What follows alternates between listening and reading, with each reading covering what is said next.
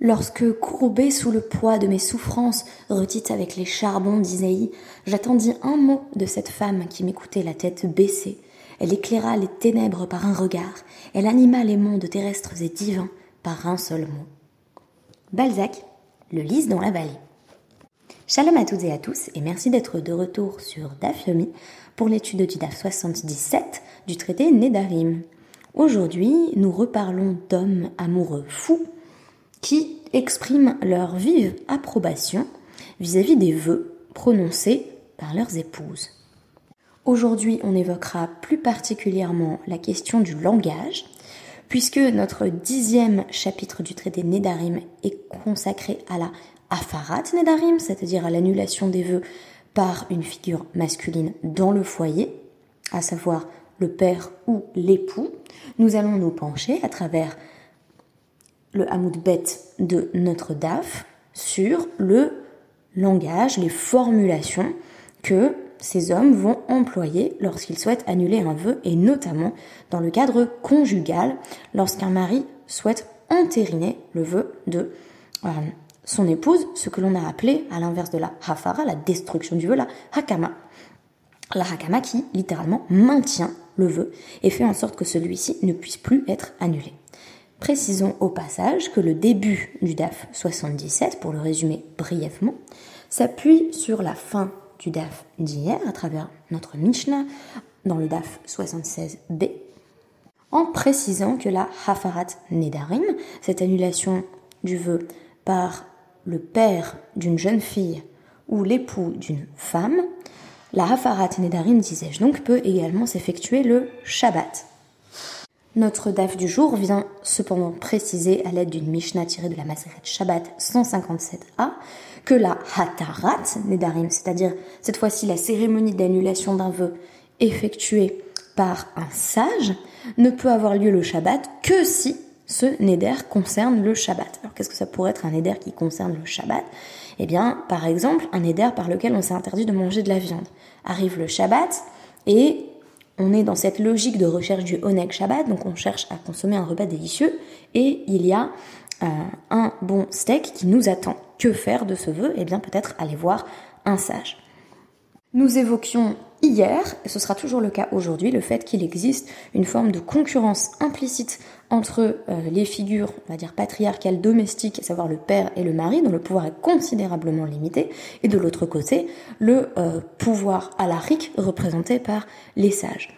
Ici, il semble que euh, c'est plutôt la Hafarat Nedarim qui l'emporte sur la Hatarat Nedarim, c'est-à-dire que ce serait euh, le père et l'époux qui sembleraient avoir le plus de pouvoir, puisque la Hafarat Nedarim, elle, peut avoir lieu le Shabbat, quand bien même le vœu ne porterait pas du tout sur Shabbat. Pourquoi?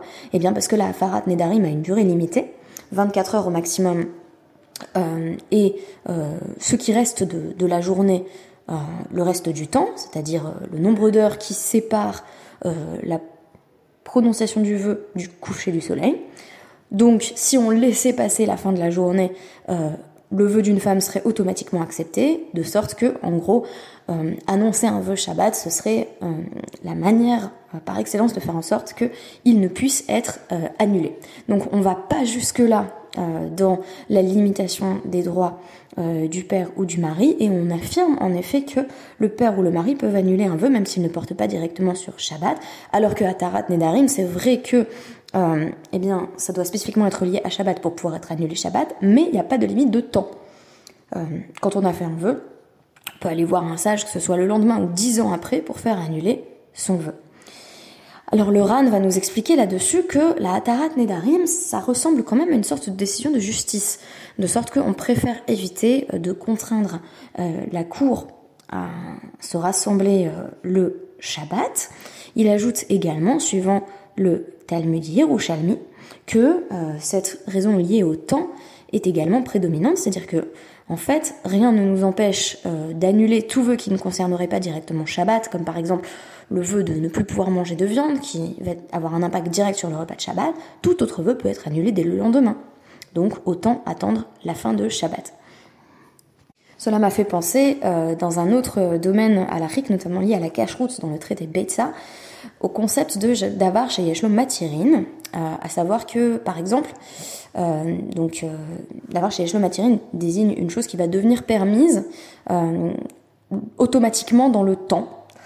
Par exemple, un œuf qui serait né pendant, qui aurait été pondu précisément pendant un jour de Yom Tov ne pourrait pas être consommé le jour même, puisqu'il entre dans la catégorie juridique de nolad, donc ce qui vient de naître. Euh, et la raison pour laquelle on est particulièrement strict, donc on estime que même si cet œuf euh, tombait dans un panier avec 10 000 autres œufs, on ne pourrait euh, consommer aucun de ces œufs, donc on n'applique pas les règles dites du bitoul, c'est-à-dire de l'annulation par la majorité, ou en tout cas par le 1 soixantième. Et on estime qu'il n'y a pas d'annulation possible. Pourquoi? Eh bien parce qu'il n'y a qu'à attendre, nous explique Rachi, pour que ça devienne permis tout seul. Là c'est la même chose, il n'y a qu'à attendre le lendemain et on pourra s'occuper du vœu. Le Rambam ajoute que on a ici une considération de euh, Memso Vedaber Dabar, pour citer donc Yeshayahu 58 13, à savoir qu'on ne peut pas parler euh, de choses qui sont liées à la semaine pendant Shabbat, et un vœu ce n'est pas particulièrement shabbatique, à moins que précisément euh, il y ait un impact sur le vécu du Shabbat lui-même. Nous en arrivons maintenant à notre Amoudbet et au passage qui m'intéresse le plus tiré d'une braïta, Tanya. Haomer leishto. Donc là, on a un premier cas qui peut être compris de deux manières différentes. Euh, donc le pseudo-rachi semble affirmer qu'il s'agit du cas d'un homme qui voudrait euh, annuler tous les vœux de son épouse, tandis que pour le RAN, il pourrait s'agir d'une curieuse formule pour euh, valider de manière définitive tous les vœux qu'elle a déjà prononcés. Donc l'homme qui dit à sa femme Kol Nedarim Shetidori, I Ifshi Shetidori. Donc tous les vœux que tu vas faire, euh, je n'ai pas envie, Ifshi, que tu les fasses, littéralement que tu, euh, que tu joues, que tu fasses ces vœux. Ou encore Enze Neder, ce n'est pas un vœu. Lo c'est comme s'il n'avait rien dit. Qu'est-ce que ça signifie? Eh bien, si on suit l'interprétation dominante qui semble la plus logique, c'est que on peut pas annuler un vœu en disant tous les vœux que tu feras, je voudrais que tu ne fasses pas de vœux, ni c'est pas un vœu. Alors par la suite, la Guémara va nous expliquer comment le mari procède en réalité. Maintenant, parlons du mari qui, lui, euh, est tout à fait impressionné euh, par le vœu de sa femme. Il faut savoir qu'un vœu, euh, en général, c'est une forme de contrainte personnelle ça m'a rappelé, quand j'ai lu cette braïta, mon mari en fait, qui chaque fois que je prends sur moi une, nouvelle contrainte, une nouvelle exigence personnelle, me témoigne de son admiration en me disant que c'est impressionnant, que je fasse toutes ces choses, etc. etc. alors qu'en fait, peut-être que ce qui conviendrait de dire c'est Enze Neder, arrête de prendre plus de choses sur toi. Donc voici le mari qui, un peu comme la figure balsacienne, et assez, euh, une figure d'un mari assez admiratif de sa femme qui dit Il a fait Asita, c'est bien ce que tu as fait. Ou encore, vraiment, ça, cette formule m'a séduite En Kamoter, il n'y en a aucune autre comme toi. Donc vous imaginez, là, euh, vous avez votre femme qui arrive et qui vous dit Bah voilà, je, je ne consommerai plus. Euh, la moindre viande, voilà, je deviens végétarienne, et vous vous dites, oh, c'est tellement un bon choix du point de vue écologique et du point de vue de la santé. En Kamoter. Il n'y en a pas d'autre comme toi, quel courage, bravo, bravo. Euh, ou encore, si euh, il dit à sa femme, euh, Im lona dart, si tu n'avais pas fait ce vœu, je t'aurais demandé de le faire. ou même je l'aurais fait pour toi. Je rappelle que dans la halakha, on peut prendre un vœu pour quelqu'un d'autre, qui impose une contrainte à quelqu'un d'autre, évidemment des vœux qu'on a intérêt à faire dissoudre. on nous dit Dvarav Kayamin. Donc euh, ces propos fonctionnent. Qu'est-ce que ça veut dire Qu'il s'agit bien euh, d'une hakama effective. La hakama désignant l'approbation officielle du mari. Donc ça semble évident pour Yafé Asit, tu as bien fait. Euh, mais pas forcément pour les deux autres formules, et surtout cette énigmatique déclaration d'amour, N Kemoter, il n'y en a pas deux comme toi, pourrait d'ailleurs être comprise dans un sens péjoratif, ici ce n'est pas le cas.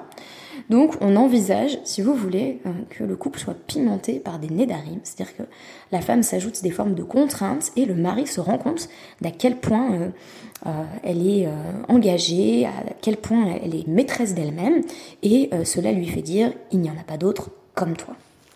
Cette admiration maritale des engagements féminins n'empêchera pas les sages de souligner tout au long du DAF 76 77 également, y compris dans le passage qui précède, que les vœux sont à éviter à tout prix au nom des diverses restrictions que nous avons énoncées précédemment, et notamment l'idée que les sages y voyaient une forme de halakha concurrente, comme si chacun se faisait sa tambouille dans son coin.